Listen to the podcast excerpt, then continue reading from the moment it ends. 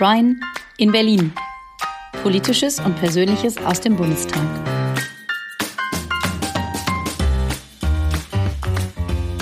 Folge 7. Brandheißes Ehrenamt. Hallo und guten Tag, lieber Brian. Hi, Mareike. Und hallo, lieber Richard Dewitz. Wir haben nämlich heute einen Gast. Ja, genau, hallo. Wir freuen uns sehr, dass du heute bei unserem Gespräch dabei bist in einer Folge von äh, Brians Podcast, Brian in Berlin. Und ähm, wir wollen uns heute über deinen Beruf unterhalten, über dein Ehrenamt und was du mit Brian eigentlich zu tun hast. Es geht nämlich um die Bildungsfahrt für Ehrenamtliche nach Berlin. Und das müssen wir nachher mal ein bisschen erklären. Aber vielleicht stellst du dich erst ein bisschen vor und erzählst uns, was du denn eigentlich bei der Feuerwehr alles machst. Ja, mein Name ist Richard Dewitz, ich bin äh, 30 Jahre alt, ähm, habe äh, ehrenamtlich bei der Feuerwehr Herten angefangen, in der Jugendfeuerwehr ähm, als Jugendfeuerwehrmann und bin dann irgendwann auch aktiv ehrenamtlich in den Löschzug ähm, überstellt worden. Da bin ich Einsatzkraft und Führungskraft auch, also ich bin Gruppenführer, ähm, darf Einsätze der ersten Führungsstufe da führen, genau, und habe mich dann beruflich nochmal irgendwann dazu entschieden, auch zur Feuerwehr zu gehen. Das heißt also, ich mache tatsächlich beides. Ich bin haupt- und ehrenamtlich bei der Feuerwehr aktiv. Das heißt, du bist eigentlich im Kopf, bist du immer irgendwie bei der Feuerwehr gerade. Es gibt tatsächlich Momente, wo das nicht so ist, aber die sind sehr, sehr selten, ja. Du bist, du bist verheiratet und du bist gerade Vater geworden. Genau, richtig. Ähm, was auch ein Grund ist, warum ich ein bisschen kürzer getreten bin im Ehrenamt. Ähm, wenn man meine Frau fragt, wo, dann, also beziehungsweise wenn ich meine Frau fragen würde, wo, dann würde sie sagen, ja, ähm, weiß ich nicht genau.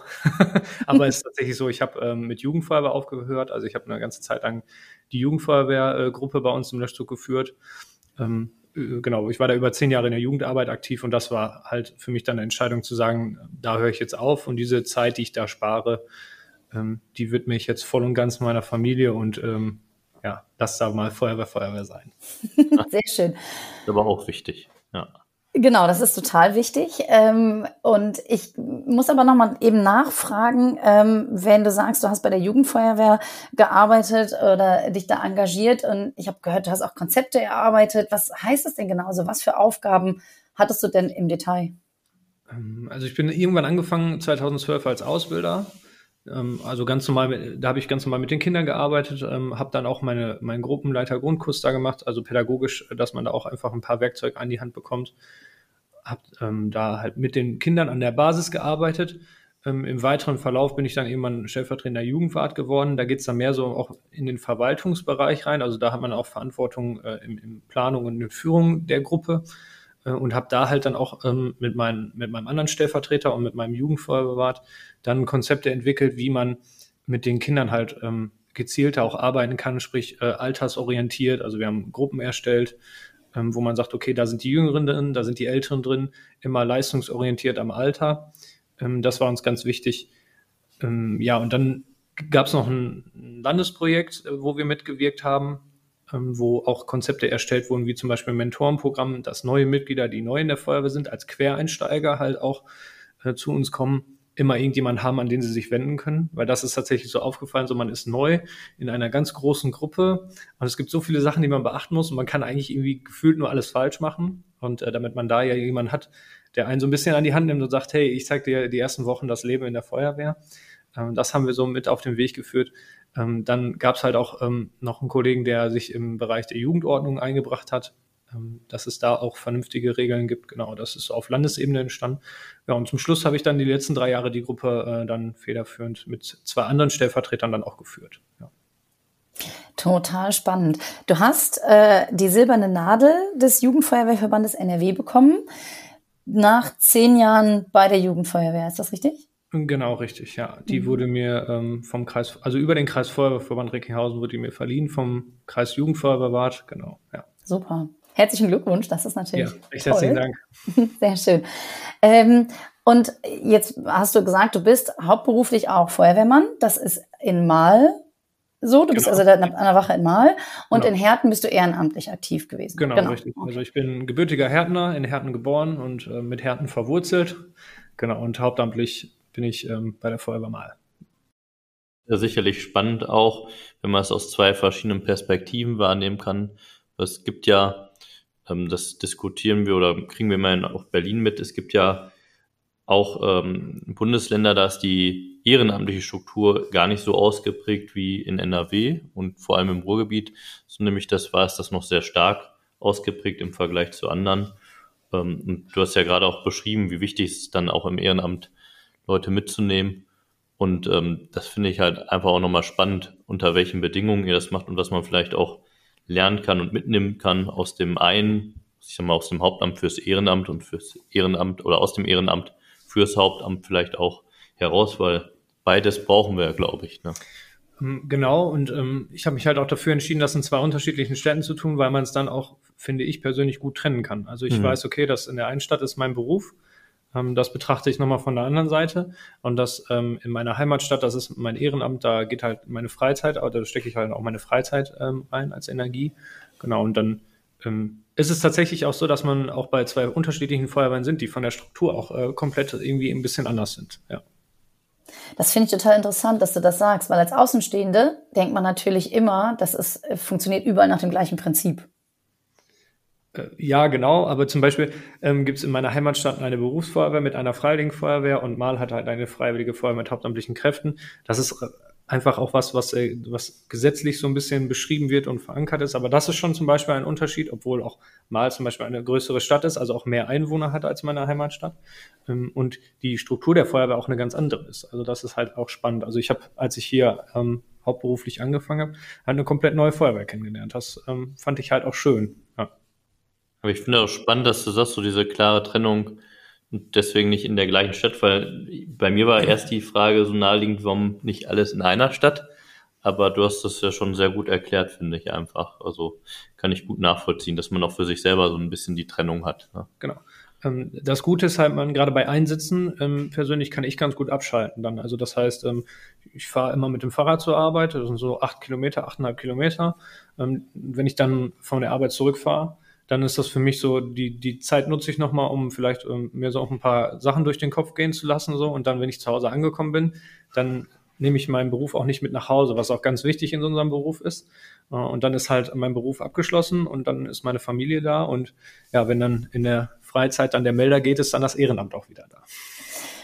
Da, da habe ich nämlich jetzt genau die Frage. Also, ähm, wenn ich mir jetzt vorstelle, du fährst mit dem Fahrrad zur Arbeit, das ist natürlich nach Schichten eingeteilt. Ne? Du bist dann auf der Wache. Wenn es dann einen Einsatz gibt, bist du während deiner Arbeitszeit im Einsatz und dann radelst du, wenn deine Schicht zu Ende ist, beziehungsweise der Einsatz beendet ist, wenn das darüber hinausgeht, dann fährst du mit dem Rad wieder nach Hause.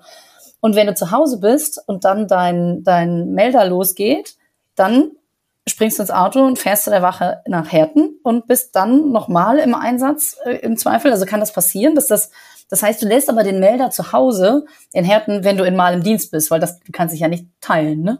Genau, richtig. Ich kann mich nicht teilen und da geht's tatsächlich auch so ein bisschen, man kann nur einem Herrn dienen, das sagt man so, wenn man äh, Dienstherrn hat. Also ähm, ich habe halt den Dienstherrn äh, hier mal, das heißt also hier muss ich äh, hier muss ich arbeiten und da ist es natürlich auch so, wenn parallel dann ein Einsatz in Härten ist, kann ich natürlich nicht sagen, mein Dienstherr muss mich jetzt freistellen, so wie andere Arbeitgeber das dazu eigentlich gesetzlich verpflichtet sind, sondern ich bin halt hier, weil das halt auch äh, einfach so vorgesehen ist und geplant ist.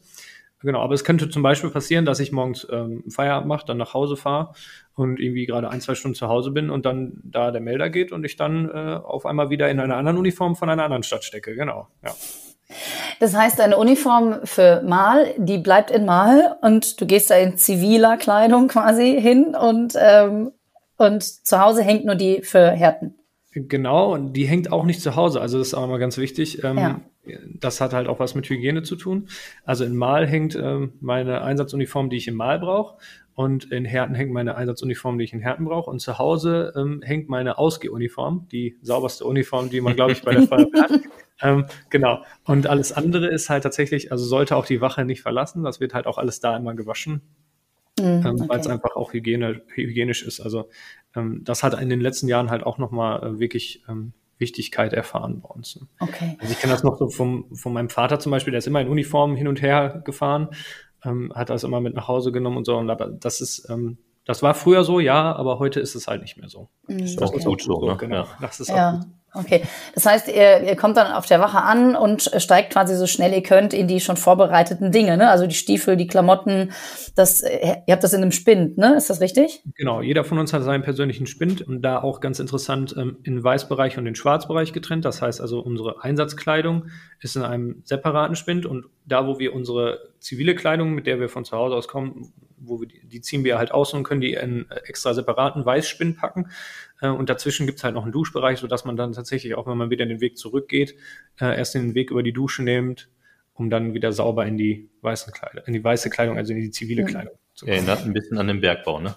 Genau. Habe ich auch gerade gedacht. Genau, es klingt so nach Kaul. Nicht der Spind ist, sondern, ne, aber ja. ja. Aber tatsächlich äh, klebt auch auf unseren Türen äh, Weißkauer ja. und Schwarzkauer. Ja. Das ist tatsächlich so, ja. ja. Wie cool. Ähm, und dann, ja, ich habe noch eine, eine logistische Frage. Weiß die Wache, wenn die den Alarm losschickt an alle freiwilligen Feuerwehrleute? Wissen die, kriegen die eine Rückmeldung, wer alles, also müsst ihr reagieren und sagen, ja, ich kann kommen? Weil manche sind ja, ähm, also es gibt natürlich Arbeitgeber, die ihre Leute freistellen dann. Äh, nicht alle Berufe können das machen, aber viele ähm, ermöglichen das natürlich. Ähm, aber es gibt natürlich auch Leute, die dann vielleicht gerade einfach nicht können, also äh, krank sind oder gerade beim Arzt sind oder was weiß ich, irgendwelche Dinge, die einen hindern, jetzt zur Wache zu düsen und direkt im Einsatz zu sein. Hm, genau, es gibt verschiedene Systeme. Ähm, äh, so Rückmeldesysteme sind das. Ähm, bei der einen Feuerwehr haben wir es, bei der anderen äh, sind wir gerade noch so ein bisschen dabei.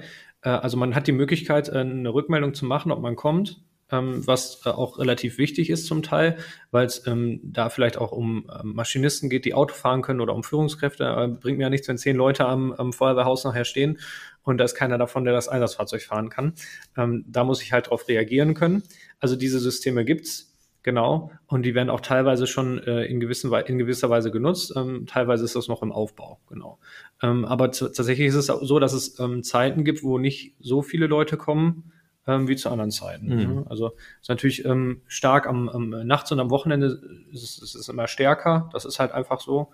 Und tagsüber ist es halt ein bisschen schwächer, weil auch, man muss ja immer gucken, wenn die Leute ähm, außerhalb wohnen, also weiter weg, äh, beziehungsweise nicht außerhalb wohnen, sondern äh, außerhalb arbeiten, also von weiter weg kommen würden, dann stellt sich halt auch die Frage, ob sich überhaupt der Fahrweg lohnt. Ne? Und es gibt halt auch Jobs wie zum Beispiel Busfahrer, der kann natürlich nicht seinen Bus einfach stehen lassen und sagen, ich gehe jetzt mal eben kurz zum Einsatz und, ähm, und bin dann gleich wieder hier. Also ne, das ist halt so ein, ein Beispiel, was ich immer als Beruf nenne, wo das halt auch einfach nicht geht. Ne? Ja, mhm. Krankenhaus, glaube ich, ähnlich. Oder genau, also ja. gibt halt viele andere Bereiche auch. Aber da, wo es möglich ist, finde ich halt wichtig, dass äh, eben das auch die Arbeitgeber ermöglichen. Manchmal muss man, glaube ich, dann noch ein bisschen ähm, dafür sorgen, dass dann die Gesetze, die dafür geschaffen wurden, dann auch äh, entsprechend Anwendung finden. Ich glaube, das muss Politik auch stärker einfach einfordern, weil äh, im Notfall möchte ja jeder, dass genug Hilfe da ist, was auch immer der Notfall dann in dem Fall ist. Und ähm, da kann sich, glaube ich, keiner vom frei machen, dass man nicht in, in so Notsituationen kommen kann. Deswegen hoffe ich, dass auch, dass wenn Arbeitgeber zuhören und vielleicht da noch immer ein bisschen hadern, dass sie da auch nochmal eine andere Haltung entwickeln.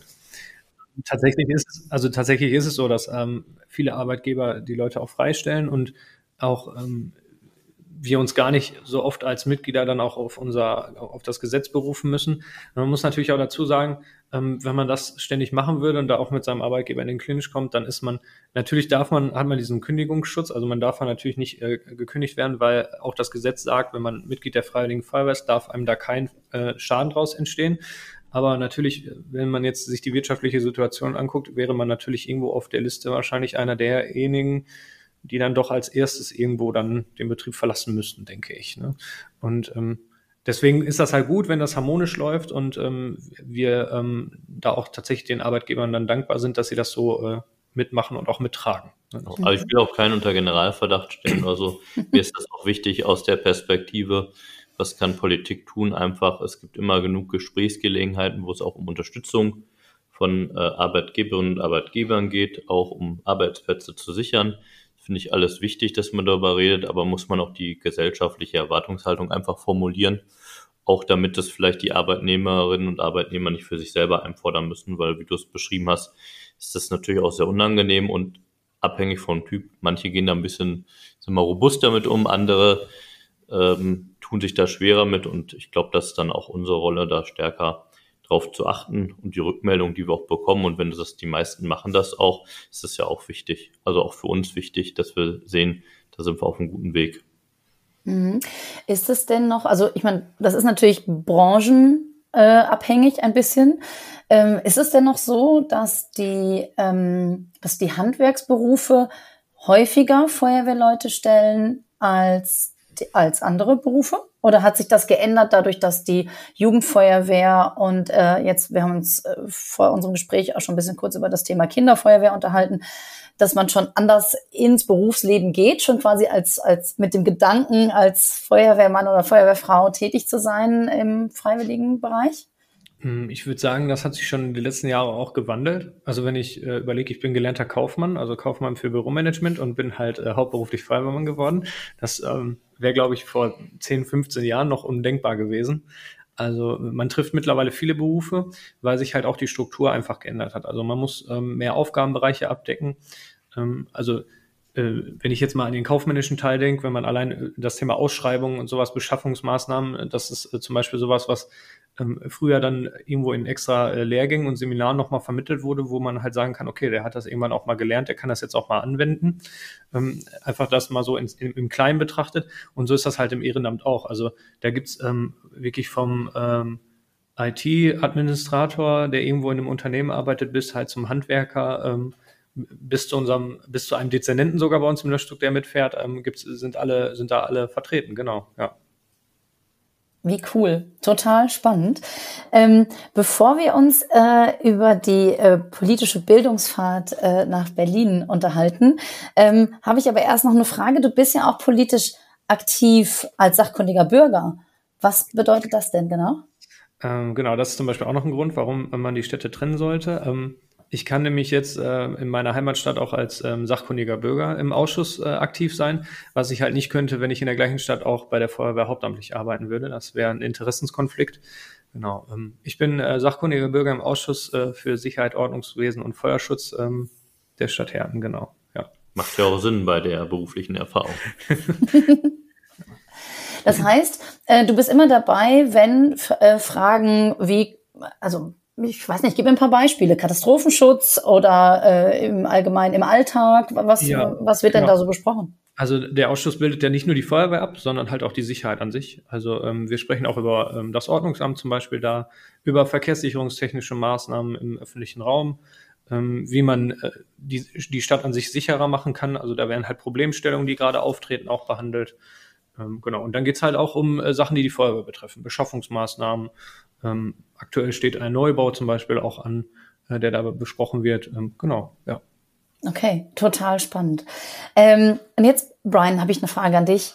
Was heißt politische Bildungsfahrt nach Berlin?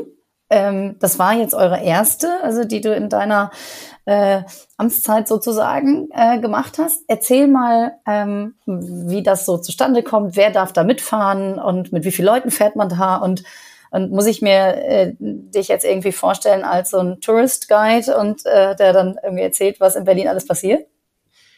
Also das äh, letzte schon mal nicht, weil da gibt es Leute, die können viel, viel mehr über die Stadt erzählen als ich. Die haben auch viel mehr von der Stadt gesehen. Ähm, also die Fahrten sind eben angelegt, um Menschen aus dem Wahlkreis einfach auch die Arbeit äh, im Bundestag vorzustellen, des Abgeordneten vorzustellen und aber auch ein wenig die Hauptstadt vorzustellen und eben auch verschiedene Programmpunkte können dann da zusammengestellt werden.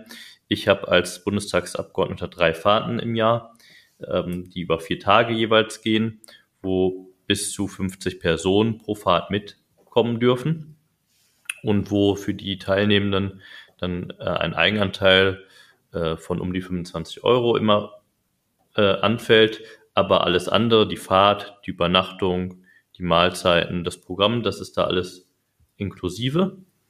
Und das wird über das äh, Bundespresseamt angeboten. Daher kommt nämlich auch die Abkürzung BPA-Fahrt. Ähm, und die organisieren das in Absprache mit meinem Büro. Wir haben die Möglichkeit dann zu sagen, was sind interessante Dinge, die wir uns angucken möchten. Wir können halt auch ähm, fast frei entscheiden, wer mitfahren darf, in Anführungszeichen, weil äh, ich gucken muss, dass das natürlich Menschen sind, die aus meinem Wahlkreis kommen. Und ich habe die erste Fahrt halt bewusst unter den Aspekt Ehrenamt und äh, vor allem da nochmal ehrenamtlich aus dem Katastrophenschutz gestellt, auch mit Blick auf die Herausforderungen des letzten Jahres und wie viele Ehrenamtliche dort im Einsatz waren und da eben neben der Freiwilligen Feuerwehr aus meinen Wahlkreisstädten auch äh, THW, DLAG, ASB und äh, verschiedene eben angeschrieben. Genau, und da kann man dann frei organisieren, wie man das gestaltet. Du hast gerade gesagt, bis zu 50 Leute. Ist das, äh, bucht ihr dann irgendwie einen Reisebus oder kommen die alle mit dem Zug oder wie läuft das? Genau, genau. also äh, wir haben hier eben verschiedene Reisebusanbieter aus dem Wahlkreis angeschrieben. Wir brauchen immer, müssen immer mehrere Angebote einholen.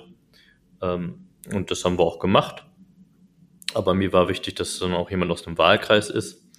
Ähm, die Fahrt mit der Bahn ginge theoretisch auch, ist aber im Moment sehr schwierig wenn man mit so einer großen Gruppe unterwegs ist und dann fällt ein Zug komplett aus oder hat wegen den Baustellen äh, deutlich Verspätung, äh, ist das etwas schwieriger zu organisieren, auch für äh, die Begleitung aus meinem Büro, die sicherstellt, dass alle gut ankommen, wenn man dann mit dem Reisebus äh, fährt. Ähm, deswegen haben wir uns dafür entschieden das ist dann, ich weiß nicht, vielleicht ein bisschen wie Klassenfahrtatmosphäre, wenn man so gemeinsam im Bus unterwegs ist. ähm, aber gibt halt auch die Gelegenheit, sich schon ein bisschen besser kennenzulernen. Und äh, den Bus, den hat man dann auch in Berlin, weil man sich dort auch dann eben verschiedene Programmpunkte anguckt, äh, dann auch durch die Stadt äh, fahren kann, ist man ein bisschen mobiler. Ähm, genau, das Bundespresseamt stellt dann immer auch eine Ansprechperson vor Ort, die sich eben auch auskennt in der Stadt, was zu den Sehenswürdigkeiten sagen kann und da ein bisschen auch durchführt. Und dann gibt es auch noch ein bisschen Programm vom Bundestag. Ähm, ein gemeinsames Gespräch mit mir auch, ähm, was wir dann immer auch führen, wo wir dann einfach diskutieren können. Äh, wir haben dieses Mal vor allem über den Katastrophenschutz diskutiert. Äh, könnte an der Gruppe liegen, weiß ich nicht, aber ist auch insgesamt ein wichtiges gesellschaftliches Thema, ähm, wo es viel zu diskutieren gibt. Und äh, das ist echt spannend. Für mich war es, wie, wie du schon sagtest, die erste Fahrt, die ich anbieten durfte. Deswegen äh, nochmal besonders spannend für mich. Ähm, die nächste Fahrt findet jetzt im Oktober statt. Ähm, und natürlich ähm, sammeln wir auch äh, Interessensbekundungen von allen Menschen aus dem Wahlkreis und versuchen dann auch Einzelpersonen die Möglichkeit zu geben, mitzufahren. Ähm, auch weil wir natürlich alle Plätze belegen wollen. Wenn nämlich ein Platz frei bleibt, ist der weg für das Jahr. Also man kriegt den nicht dann bei einer anderen Fahrt wieder, sondern mhm. das ist dann schon so, dass man da versucht, möglichst vollzählig dann auch zu fahren, möglichst vielen Menschen aus der Region die Möglichkeit zu geben, ja, einfach auch das politische Berlin kennenzulernen. Ich will meine Arbeit natürlich auch gut vorstellen. Ja. So ein bisschen der Hintergrund. Ich muss kurz einhaken bei dem Stichwort Klassenfahrtsatmosphäre. Ähm, Richard, war das tatsächlich so? Also, hat, also kanntest du schon einige der anderen, die mitgefahren sind, oder war das tatsächlich ganz neu und ähm, man musste sich irgendwie so ein bisschen zurechtfinden in der Gruppe? Wie war denn das so? Erzähl mal. Also, es war tatsächlich so, dass wir von unserer Feuerwehr aus mit mehreren Leuten gefahren sind, äh, Löschzug übergreifend. Das heißt also, man kannte sich da schon auch. Ähm, das war aber tatsächlich auch mal schön, da einfach mitzufahren oder sich mal wieder zu sehen, weil man sich in Zeiten von Corona halt kaum äh, gesehen hat. Und ähm, sich dann auch mal zu unterhalten, war auch mal ganz schön. Ähm, es gab dann noch ein, zwei Leute, die ich schon kannte von anderen Hilfsorganisationen. Ähm, und man hatte schon das Gefühl, so im, im weiteren Verlauf der Fahrt wurde es immer geselliger und man ist auch enger zusammengerutscht dann und ähm, hat dann natürlich auch noch die Zeit in Berlin genutzt, um äh, sich da auch mehr auszutauschen. Also mhm. ähm, ich finde den Austausch unter den Hilfsorganisationen schon sehr gut. Äh, auch innerhalb des Kreises Recklinghausen, da haben wir echt ein gutes Netzwerk und helfen uns gegenseitig auch gut aus. Ähm, aber diese, diese gesellschaftlichen, also dieser gesellige Teil in, der Aus, äh, in, der, in dem Austausch finde ich auch sehr wichtig, ja.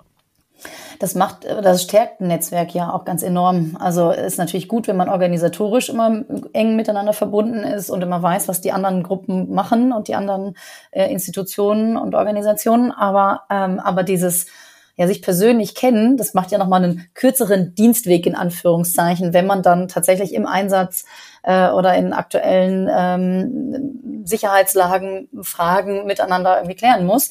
Wenn man weiß, ah, das ist jemand, mit dem habe ich mich schon super verstanden auf der Fahrt nach Berlin, dann ist das natürlich, ist alles ein bisschen einfacher, ist ja klar. Hm, genau, richtig. Ja, der kurze Dienstweg ist manchmal ganz angenehm.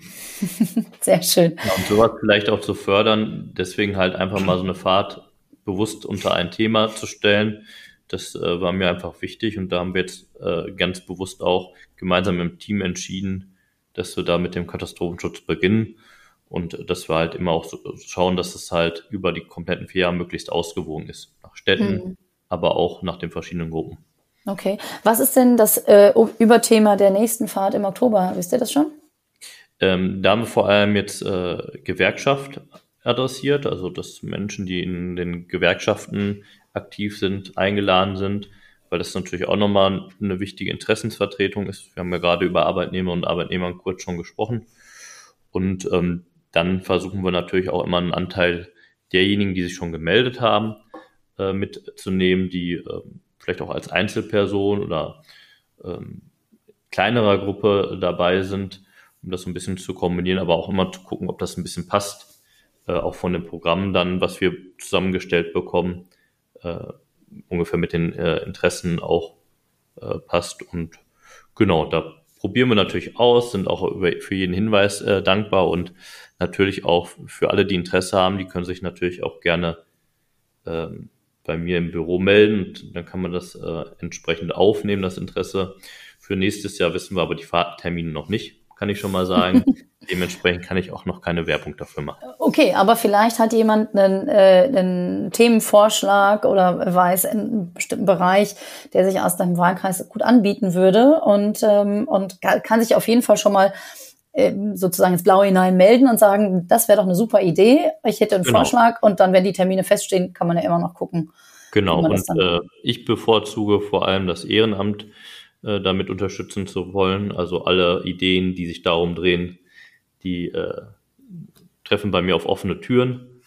Ähm, das ist so ein bisschen den Schwerpunkt, den ich versuche persönlich da einfach zu setzen, weil ich ja selber aus dem Ehrenamt komme und weiß, ähm, dass das vielleicht eine kleine Wertschätzung ist, aber äh, für diejenigen, die auch mitfahren, äh, sicherlich sehr spannend ist. Und ich finde wichtig, dass wir Ehrenamt einfach stärker wertschätzen, auch politisch wertschätzen ähm, und uns das bewusst machen, wie wichtig äh, Ehrenamt für unsere Gesellschaft ist.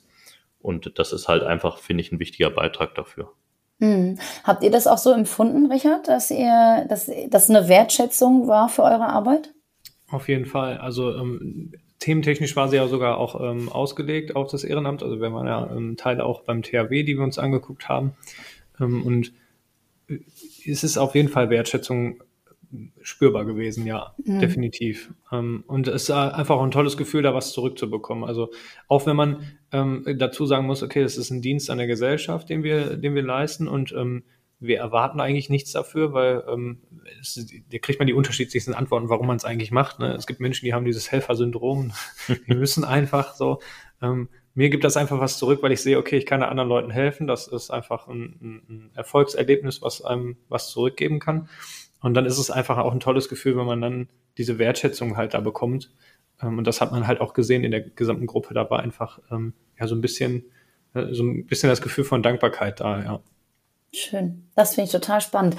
Ähm, du schreibst auch einen Blog äh, über deine, deinen Einsatz bei der Feuerwehr ähm, unter deinem ganzen Namen. Ähm, ich sage das nochmal für alle, die das äh, mitschreiben möchten und sich den Blog vielleicht mal anschauen wollen.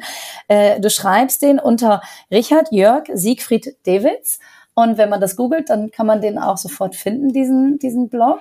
Äh, hast du über die Bildungsfahrt da auch schon geschrieben oder kommt das noch? Ähm, tatsächlich ist da schon ein Eintrag über die Bildungsfahrt äh, online, genau. Ja, den ja. habe ich relativ zeitnah, genau. Da habe ich auch Brians Seite verlinkt, genau. Und Ach, auch, ähm, auch Brians Post. Als die Eindrücke noch frisch waren, sofort quasi. Genau, ja. Sehr ja, als gut. die noch frisch waren, genau. Weil zu dem Zeitpunkt gab es ja auch Themen, die äh, auch das Ehrenamt ja betroffen haben, ja. wo wir in Berlin waren. Deswegen ähm, passt das halt auch ganz gut, das miteinander zu verbinden. Ja, ja super. Dann werden wir diesen Blog auch in die Show Notes äh, packen, sodass äh, alle sich das äh, direkt auch anschauen können, die diesen Podcast, diese Podcast-Folge heute gehört haben. Ähm, ich möchte noch mal kurz einhaken bei dem Thema Katastrophenschutz und äh, politischer Bildungsfahren, weil es gab eine kleine Katastrophe in Anführungszeichen. Das müssen wir dazu sagen. Es gab eine kleine Wetterkatastrophe und äh, Brian hat vollen Einsatz gezeigt. Ähm, und was ist passiert? Es hat geschüttet wie aus Kübeln und ja. dann seid ihr nicht komplett nass geworden, weil Was genau, ist so also gewesen? Es war tatsächlich so, dass wir, ähm, der Wetterbericht hat gesagt, es wird nicht regnen. So, das, also es war ja auch tatsächlich so, Wochen, Monate lang hat es nicht geregnet. Und äh, komm, du fährst nach Berlin, du brauchst keine Regenjacke mitnehmen. Alles klar, wir sind dann nach Berlin gefahren. Und dann war es irgendwann so, dass es aus Eimern geregnet hat, ich glaube 10 oder 20 Minuten am Stück. Und wir sind dann einfach ähm, in eine Straßenbahn eingestiegen und äh, da saß zum Glück dann Brian so. Und er ist äh, dann an der nächsten äh, Haltestelle ausgestiegen und hat gesagt, äh, da sind wir auch ausgestiegen und dann hat er gesagt, ja, ähm, ja, wir könnten jetzt hier warten, bis der Regen aufhört, aber ich komme gleich wieder. Und dann kam Brian halt einfach ähm, mit äh, passender Anzahl an Regenschirmen zurück und äh, hat uns dann auch nicht im Regen stehen lassen. das Sehr cool. Tatsächlich hängt, ähm, also als Erinnerung hängen geblieben, ja. Sehr cool. Das heißt, du hast einfach alle Schirme aufgekauft im nächstgelegenen Drogeriemarkt, oder? Ja, ich mache jetzt keine Werbung für den entsprechenden Drogeriemarkt. er hatte leider nicht die, die Schirme in der richtigen Farbe, wie ich sie haben wollte, aber in einer entsprechenden Anzahl, das war schon mal gut. Ähm, und äh, ich habe mir gedacht, ich kann ja jetzt nicht äh, meine Gäste in der Abendgestaltung im Regen stehen lassen. Und ähm, das war irgendwie Zufall, dass wir uns dann nach dem Abendessen da genau in der Bahn nochmal so getroffen haben. Genau. Ähm, das war ganz lustig ähm, und konnten dann nochmal ein bisschen ähm, den Abend dann auch verlängern, trocken gemeinsam, aber dann äh, was nasses im Glas. Also das war ganz gut. Ähm, und ich wusste ja äh, ungefähr, wo, wo ich äh, einen kurzen, nassen Weg habe zum Drogeriemarkt, sag ich mal, äh, dass das dann auch alles geht. Ähm, und das ist vielleicht der Vorteil, wenn man sich dann schon in Berlin-Mitte ein bisschen besser auskennt. Ähm, aber weiter aus Berlin heraus, habe ich ja schon gesagt, komme ich ja meistens nie, aber dafür kenne ich mich da einigermaßen aus. wenn du, wenn du da unterwegs gewesen wärst, hätte es ja auch nicht geholfen. Dann hättest du nicht äh, der, genau, der genau. Regenschirmretter in der Not sein können. Super. Ähm, und da sieht man tatsächlich, also dadurch, dass ihr euch nochmal begegnet seid, dass selbst in Berlin die Welt manchmal ganz klein ist. Und, äh, Absolut, ja. definitiv, ja. Also das ist schön. auch mehrfach passiert, dass man sich einfach auch ähm, in der Abendgestaltung mehrmals über den Weg gelaufen ist mit Leuten, mit anderen Teilnehmern der, der Bildungsfahrt, genau. Ja. Klasse, wie schön. Berlin ist halt auch nur ein Dorf, ne? Sehr Große, gut. Aber ein Dorf. Sehr schön. Vielen herzlichen Dank für das total spannende Gespräch. Ähm, ich wünsche euch einen schönen Tag und passt gut auf euch auf. Ja, danke gleichfalls. Ja, danke, dir auch. Vielen Dank fürs Zuhören. Bis zum nächsten Mal. Das war eine Folge des Podcasts Brian in Berlin. Politisches und Persönliches aus dem Bundestag mit Brian Nichols, SPD-Bundestagsabgeordneter für den Wahlkreis 122, Datteln, Haltern am See, Herten, Mahl und Oerkenschwick. Redaktion, Schnitt und Technik Mareike Gräpe.